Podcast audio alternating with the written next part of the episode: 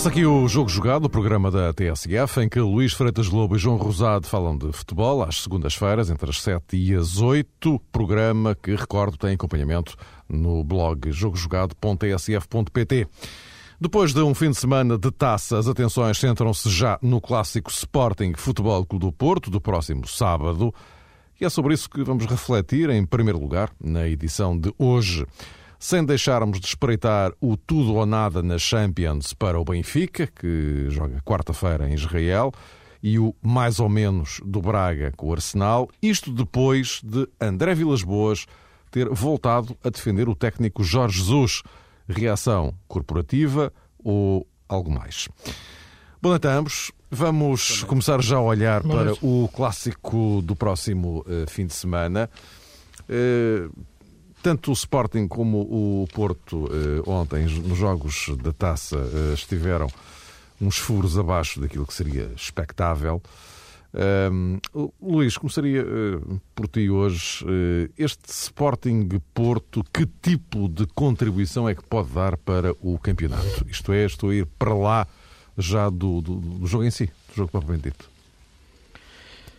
Eu penso que pode ser um, pode ser um jogo que pode dizer mais do que, do que os simples três pontos. Desde logo porque percebemos que o Porto, a partir do momento em que ganhou uma vantagem tão, tão clara e tão anormal para, para, para, para este início da época em relação ao, aos outros grandes e aos outros candidatos ao título, claramente que este confronto entre com o Sporting, colocando em, frente a frente, teoricamente, aquilo que teria que ser um candidato ao título como o Sporting, embora é apenas mesmo teoricamente nesta fase da época, pode ser, no entanto, algo que possa relançar um pouco, ou pelo menos colocar alguma dúvida eh, em relação à, à, situação do Porto, eh, já como, como campeão quase anunciado. É um jogo que, de grau de dificuldade, de, em relação àquilo que o Porto tem encontrado até agora no nosso campeonato, parece-me que poderá ser um dos jogos mais difíceis, tendo em conta aquilo que foi o jogo com o Braga, que foi o jogo o grande teste, e depois o jogo com o Benfica, com as circunstâncias muito particulares que esse, que esse jogo teve do ponto de vista do ponto de vista tático, como já, como já falamos aqui, visto voltar a reafirmar que, que, que aquele Benfica que apareceu no Porto não é o Benfica que, que conhecemos, não é o Benfica de Jorge Jesus, foi uma, uma, um desvio tático da, da equipa que fugiu à sua personalidade. Portanto, este jogo com o Sporting, pelo ambiente, pela atmosfera, por tudo, pode ser de facto a pedra definitiva que o Porto pode colocar no, no campeonato. É evidente que vai haver sempre o argumento, o argumento de matemática, o André vai sempre dizer que o campeonato ainda falta muito, que se pode dar a volta. É lógico que sim, mas penso que se o Porto passar sucessivamente todos estes obstáculos, este jogo pode ser definitivo. Portanto, este jogo pode valer mais até para o Porto do que para o Sporting, isto pensando em termos de campeonato. Uh, para o Sporting pode ser uma injeção de moral para a equipa se aproximar um pouco mais dos lugares de Liga dos Campeões e lutar por eles de forma mais firme, mas é sobretudo, mais do que o Sporting, este jogo é importante para o campeonato e, e ainda, uh, talvez, para, para o Benfica se aproximar um pouco. Uh, para o Porto, pode ser, na minha opinião, a afirmação definitiva de, de, de, de, campeão nacional. Falta muito campeonato, mas depois de ganhar estes jogos, ao Benfica, ao, ao Porto, ao Braga, e se também ganhar em Alvalade, são argumentos cada vez mais infalíveis para, para depois dizermos que o Porto não, não pode perder esta vantagem. João, parece? Parece-me isso, Mário, é aquilo que o Luís estava a dizer a propósito é desta visita do Foco do Porto Alvalade tem todo o sentido porque é um jogo que pode colocar a equipa portista com eh, uma vantagem tão larga, tão larga, que dificilmente quer Sporting, quer Benfica encontrarão aqui argumentos para um, ehm, tentar na segunda volta conquistar o, o primeiro lugar.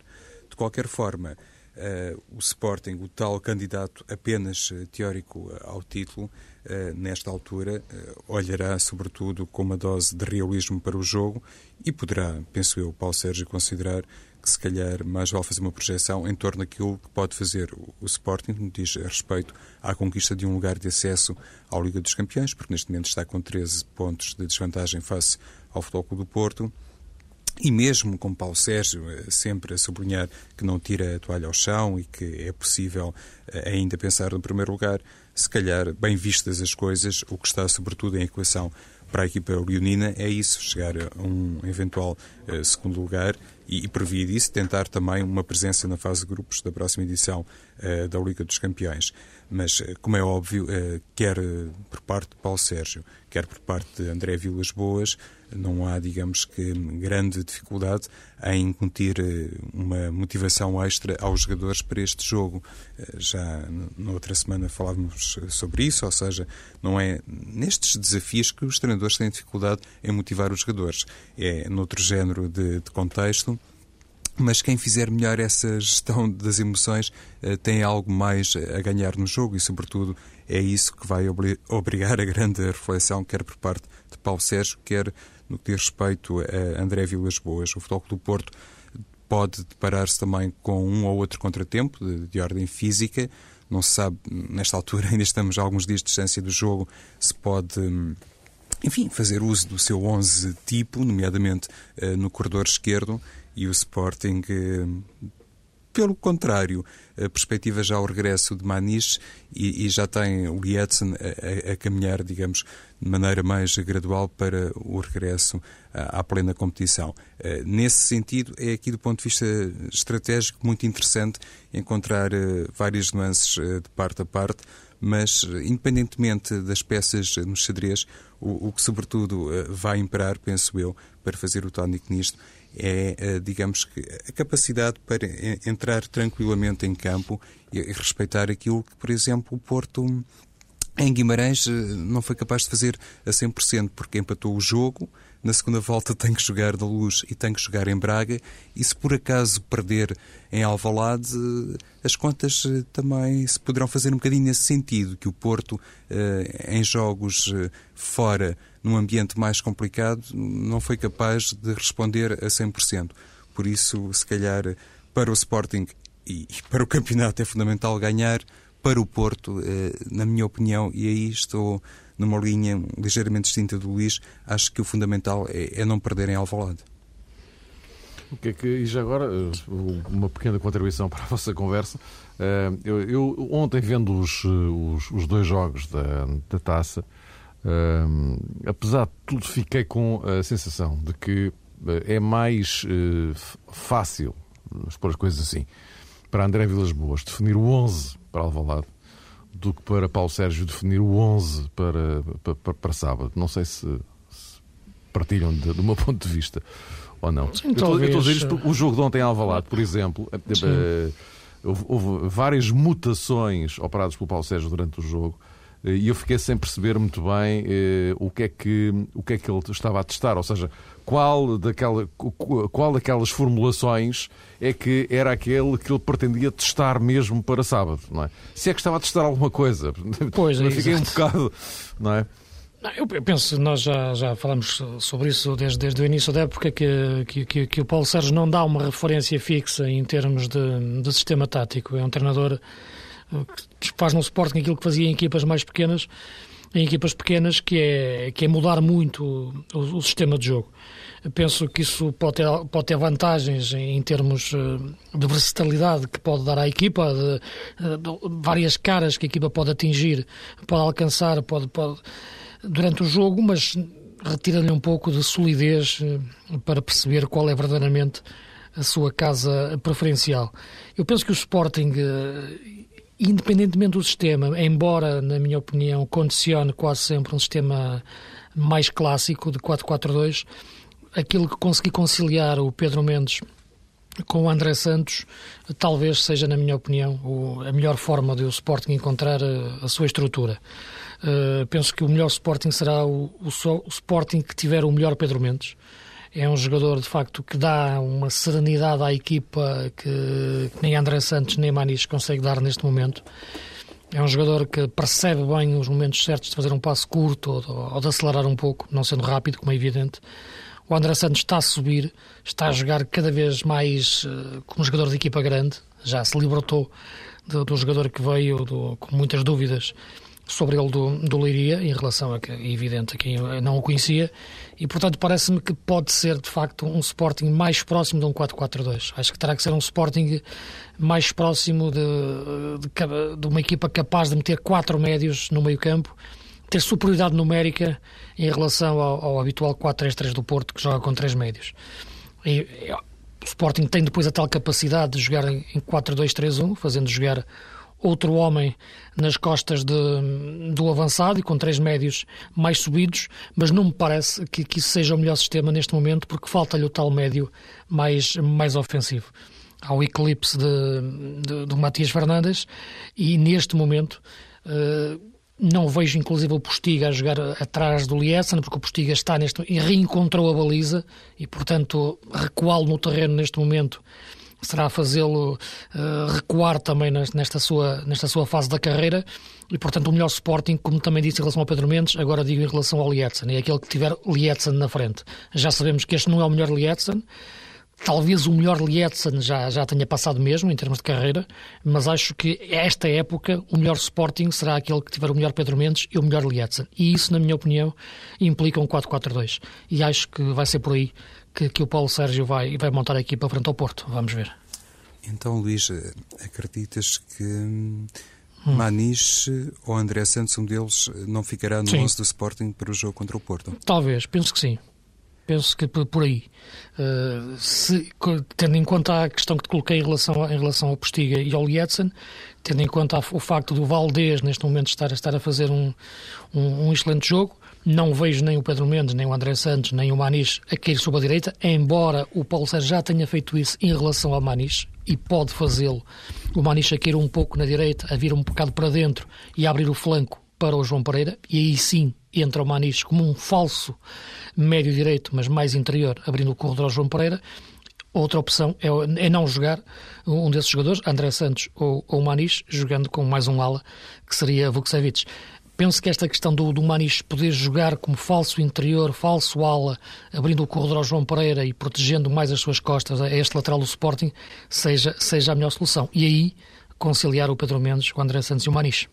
Pois, eu estava a perguntar isto porque estava a imaginar também a equipa do Porto, claro. com Belucci e com João Moutinho, e aí está um, um, um, dilema muito interessante para, obviamente, Paulo Sérgio uh, resolver, Luís. Ou seja, se abdicar eh, de Manis, pelo menos na sua posição mais uh, tradicional, perde uhum. um jogador carismático e que gosta muito destes jogos, não é? No tal ambiente mais escaldante e que é preciso ter muita presença emocional, prescindir de Manis pode ser um risco dar a titularidade a André Santos, eh, que a justifica, na minha opinião, aliás, eu disse isso ontem, acho que está a jogar muitíssimo bem, mas dar a titularidade a André Santos e, e a Pedro Mendes, não sei se não representa também, digamos que, um grau de risco comparativamente ao tal triângulo do meio campo de futebol do Porto com Belucci e com João Moutinho.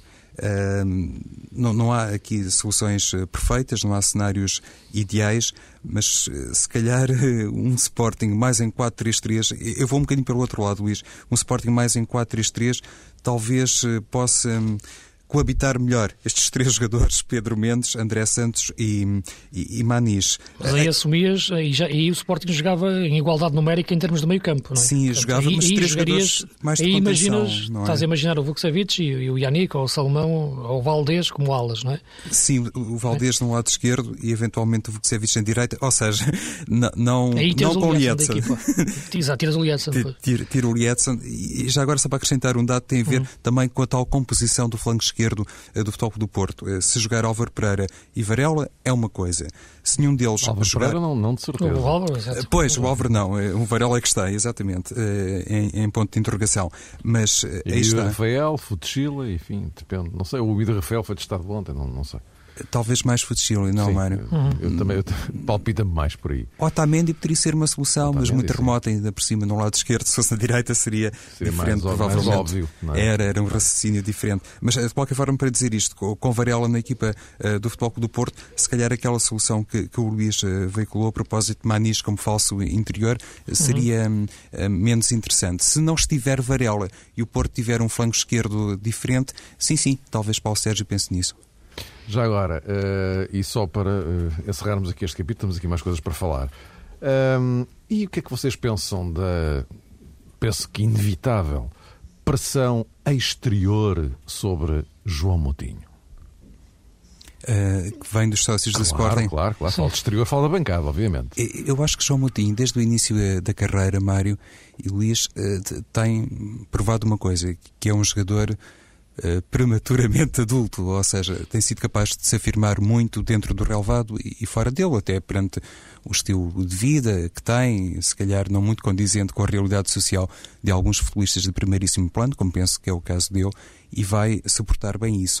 E quem minimamente está, digamos que, hum, identificado com, com, os métodos de trabalho no, no Futebol do Porto, sabe perfeitamente que ele vai ter um enquadramento eh, muito forte, que João Moutinho não vai chegar sozinho ao Alvalade e inclusive todas essas eh, notícias que, que, já conhecemos a propósito dessa pressão exterior uh, têm o condão de avisar digamos que a entourage do Futebol do Porto e o próprio João Moutinho sobre o tipo de recepção que pode ter. Isso facilita as coisas. Se vai atrapalhar muito dentro do relevado, não acredito perante o estilo de jogo de, de João Moutinho, que é aquele jogador, como toda a gente sabe, que raramente uh, joga mal e, sobretudo, tem um enquadramento muito forte, até porque o Porto entrará em Alvalade com os tais 13 pontos de diferença. Repara, muito sinceramente, muito sinceramente, em relação a esta questão, eu penso que isto vai atrapalhar mais os adeptos de Sporting na bancada. Porque acho que esta situação é completamente eh, incongruente. O, o Sporting ter vendido o seu capitão de equipa a, a, um grande rival como o Porto. E agora ele entrar em campo uh, no lado do Porto. Penso que é uma situação que, por mais que que se tenha pintado de cores mais escuras eh, a personalidade do João Moutinho para os adeptos do Sporting. Penso que o seu valor futebolístico é algo que, que está inquestionável e vê-lo agora na camisola do Porto, com a camisola do Porto em Alvalade, é algo que pode perturbar, isso sim, os adeptos do Sporting. O João Moutinho não acredito. Vai jogar da mesma forma como joga sempre, a 100 a hora, correr atrás e à frente. Uh, jogar bem ou jogar mal já é sempre uma questão a debater, uh, que vai lutar até que é para o lado, vai, e portanto acho que, que, que vai resistir a tudo. Isso aí não tenho dúvidas. Uh, e, e agora é o Sporting questionar-se como é que ele está a jogar no Porto e o Porto aproveitar a qualidade dele. Ora bem, eh, vamos virar agora a agulha para o Benfica. Na quarta-feira tem um jogo crucial em Israel, mas vamos virar a agulha num processo de, chamemos, transição. E isto porque André Vilas Boas voltou esta semana a defender Jorge Jesus.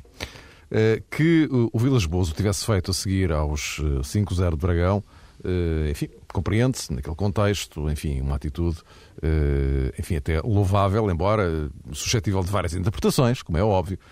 Agora, o que confesso que me surpreendeu um pouco foi, Luís, ele ter uma semana depois voltado à carga. Isto, Sim, é, isto, é, isto é reação corporativa ou, ou, é algo mais? É que a, eh, a, insistência uma semana depois, aí é que eu comecei a ver. Já, ver, não, já não percebo muito bem. O treinador do Porto a defender de forma tão tão preocupado o treinador do Benfica, né? Várias é, vezes. É, é, curioso porque, é curioso porque desde o jogo do Dragão, eu, e peço imensa desculpa se estou a cometer alguma gafe, mas não me lembro de ouvir uh, alguém defender de forma tão veemente o Jorge Jesus como o André Vilas Boas. Não, e também, sinceramente, não me parece que ele tenha sido atacado também de forma assim tão veemente. Estamos aqui nós também para que comentamos futebol e falamos de futebol todas as semanas. Pois, por isso, é que, por isso é que eu disse de não é? vi ninguém defender tão veementemente Para... o Jorge Jesus com o André Vilas Boas. Não estou a falar de ataque, estou a falar de defesa mesmo. Exato, exato. Repara, e é que, sim, mas a necessidade de alguém defender eh, Claro, eu percebo, eu percebo, claro. Resulta de algum ataque que lhe possa ser feito. Pois, daí, daí a minha questão, é reação corporativa claro. ou é algo mais? Quer dizer...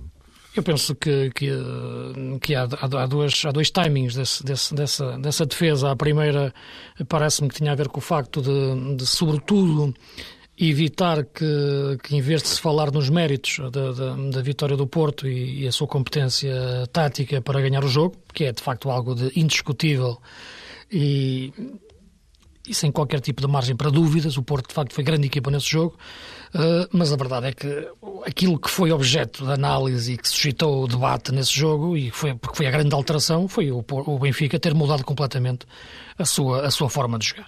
E, portanto, a partir daí, as críticas que foram feitas ao Jorge Jesus foram perfeitamente conjunturais. Em nenhum momento parece-me que, que foi colocada em causa a competência do Jorge Jesus como treinador e a qualidade do trabalho que ele tinha feito no Benfica uh, até agora. Foi colocado apenas em causa as suas opções para aquele jogo.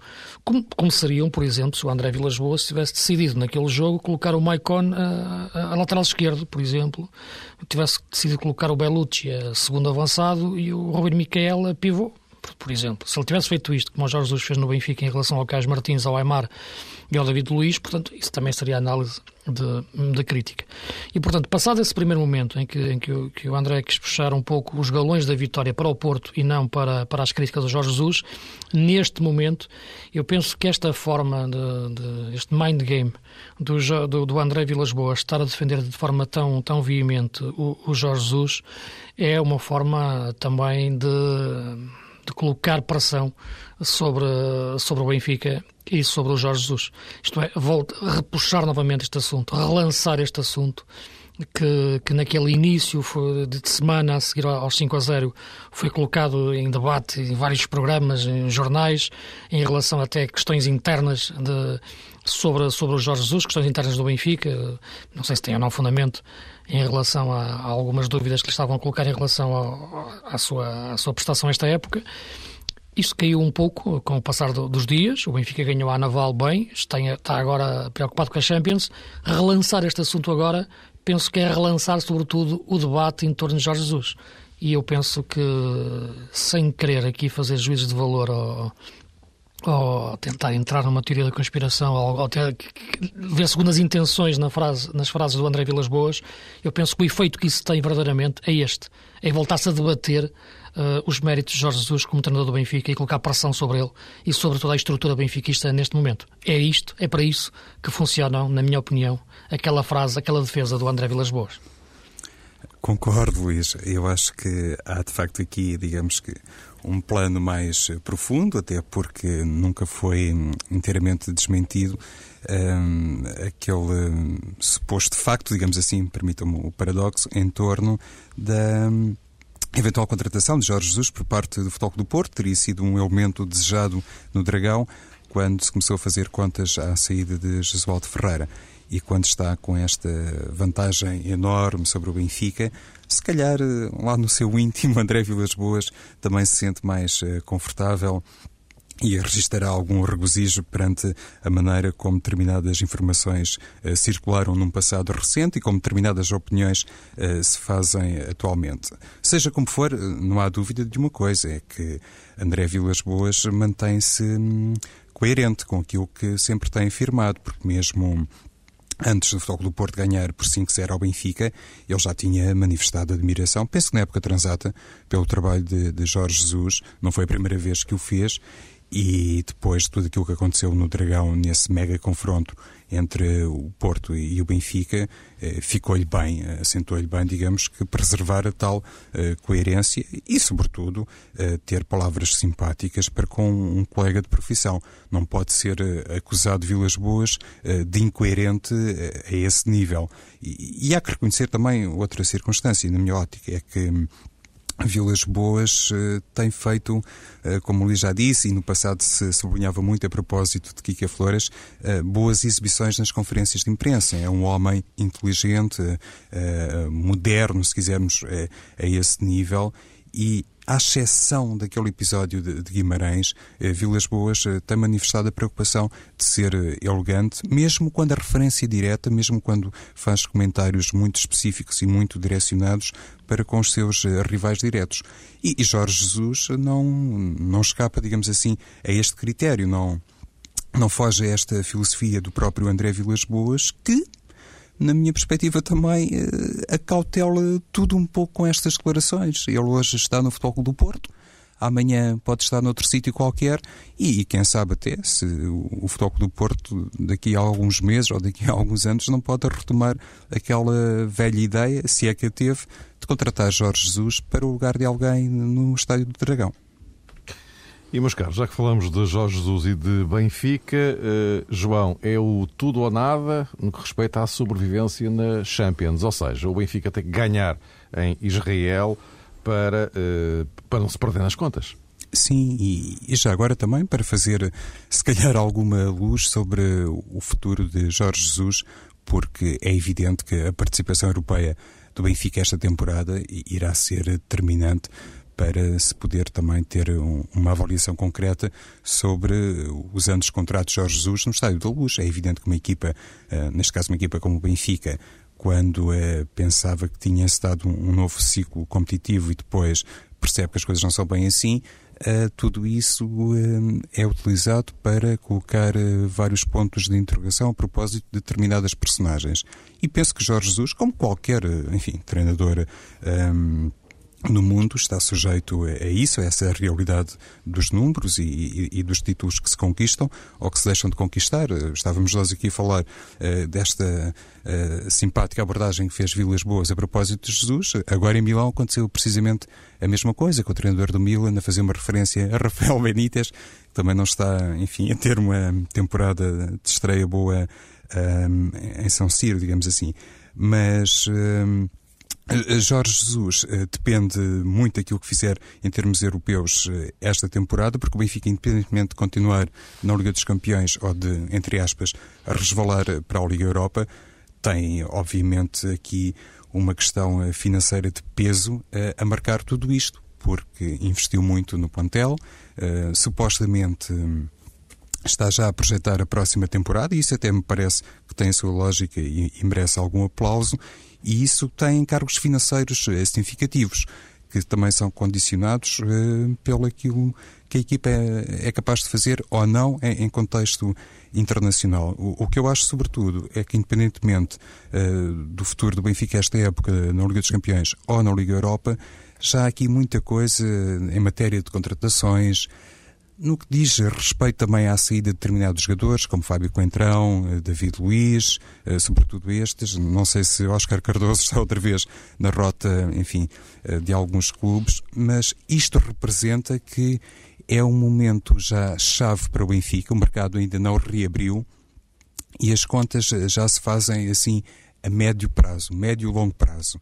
Nesse sentido, penso que a tal componente europeu, o tal trajeto internacional, vai ter muita influência naquilo que o Benfica fizer, não apenas esta época em termos nacionais, mas sobretudo considerando as questões eh, relativas ao ano eh, 2011.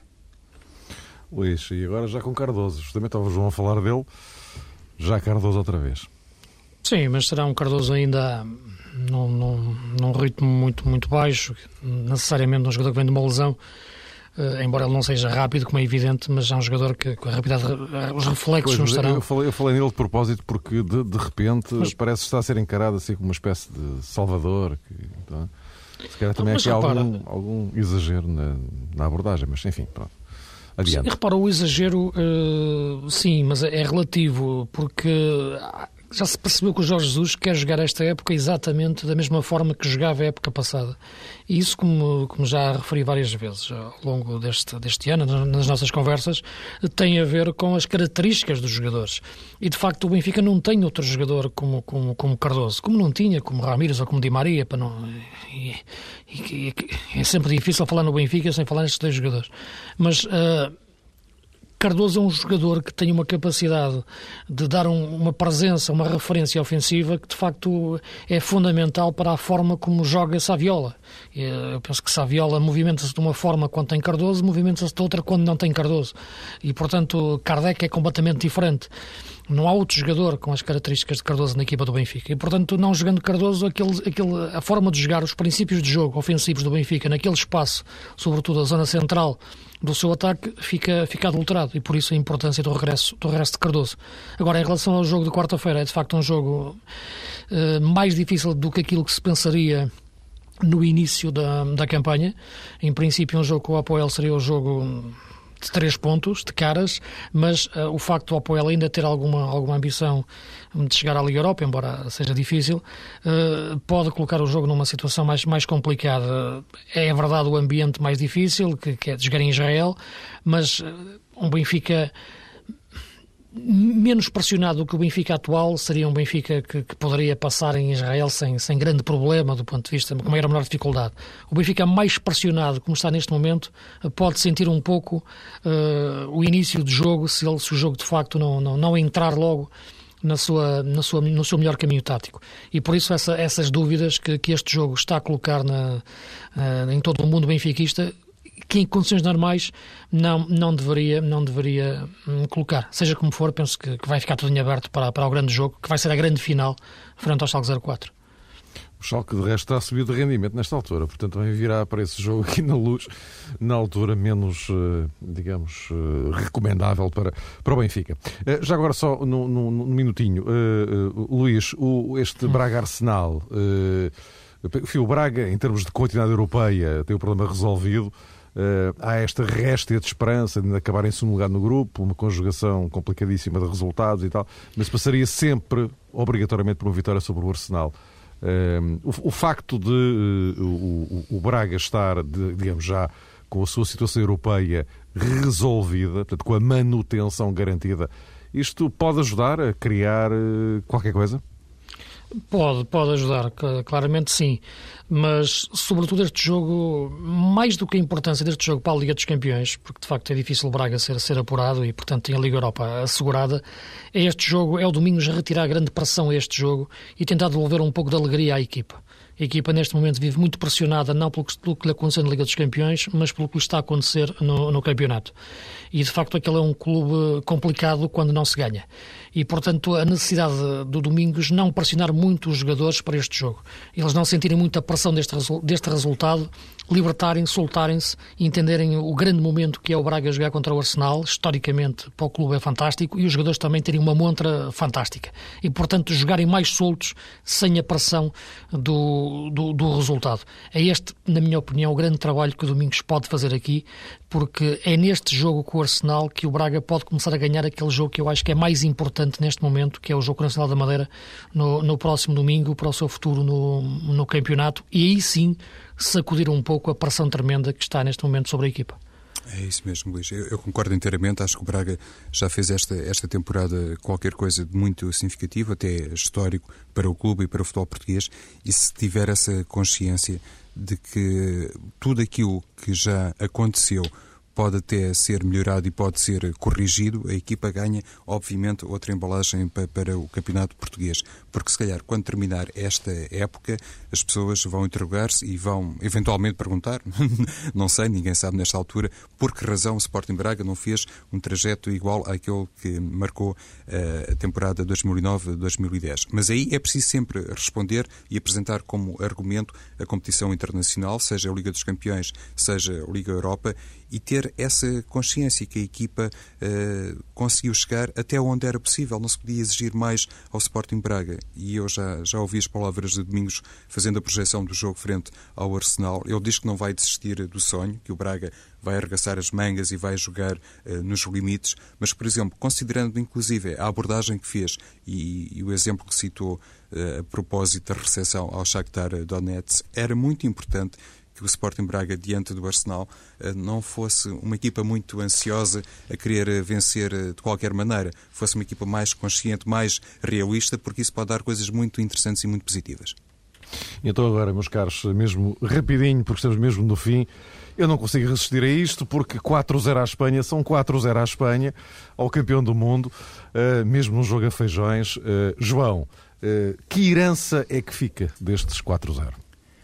Fica mais do que uma herança a convicção, Mário, se me permites, de que o futebol português eh, tem realmente grandes valores. Eh, sempre teve, havia matéria-prima e, era necessário fazer qualquer coisa na Federação Portuguesa de Futebol. E penso que a, a mudança de treinador conduziu a isso, sem querer também tirar mérito a quem esteve anteriormente no lugar e, se calhar, até hum, somos obrigados a recuar uh, para outros anos que não propriamente aqueles que tiveram a ver exclusivamente com a, a era Carlos Queiroz. Poderíamos falar uh, de outros nomes também no passado da, da Seleção Nacional, mas uh, fazendo até uma espécie de exercício a propósito da tal qualidade do jogador português.